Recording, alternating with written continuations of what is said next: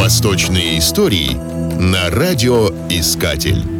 Даже сейчас на Востоке во многих странах женщинам предписано носить платки или разные головные уборы, скрывающие лицо. Однако в исламском мире в Северной Африке, в пустыне Сахара, живет народ туареги, где мужчине показываться на людях с открытым лицом неприлично. В прежние времена увидевшего лицо туарега ждала незавидная участь быть убитым им.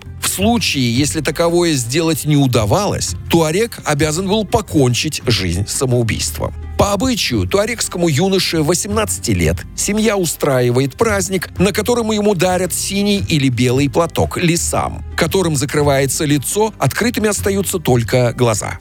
С этого момента он считается взрослым. Показываться на людях без лисама ему уже неприлично. И только во время еды позволительно спускать лисам до подбородка. Настоящий туарек не снимает лисам даже дома. Известно выражение, приписываемое жене Туарега. «Я горжусь тем, что никогда не видела лица своего мужа».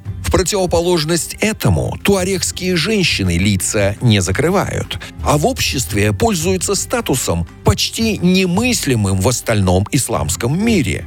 Девочки с раннего возраста учатся читать и писать. Мужчине же позволительно оставаться неграмотным. Хотя туареги исповедуют ислам, где разрешено многоженство, настоящий туарег женится только один раз в жизни. Эти удивительные для Востока правила связаны с тем, что туареги, как потомки древних ливийцев, практически автохтонного населения Древней Сахары, сохранили много доисламских традиций, в числе которых прежде всего матрилинейная родовая организация.